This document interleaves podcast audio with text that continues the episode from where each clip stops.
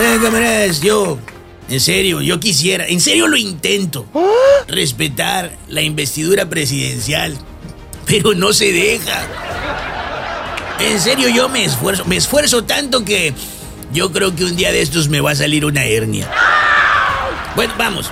Lo más acá de la gira del presidente en Estados Unidos fue verlo sentado con su cara así, así con su cara así, así. ¿Le miras? Así la cara, así.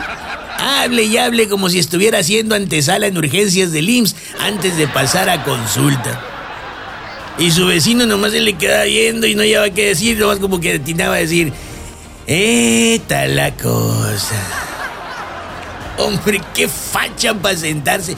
Parecía que venía cansado del trabajo sentado en los asientos laterales de un Libertad City Independencia preguntándose si vale la pena seguir en esa chamba.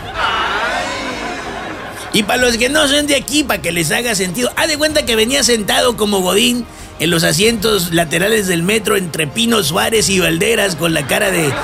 Ay, debo todas mis próximas tres quincenas. Y en Twitter, al presidente, pues ya ven, le aplaudieron las mismas personas que todos los días se multiplican por 20, 50 y 100 perfiles todos los días. Y luego echaron las mismas personas que se multiplican por 20, 50 y 100 perfiles todos los días. Este es el sexenio de los bots.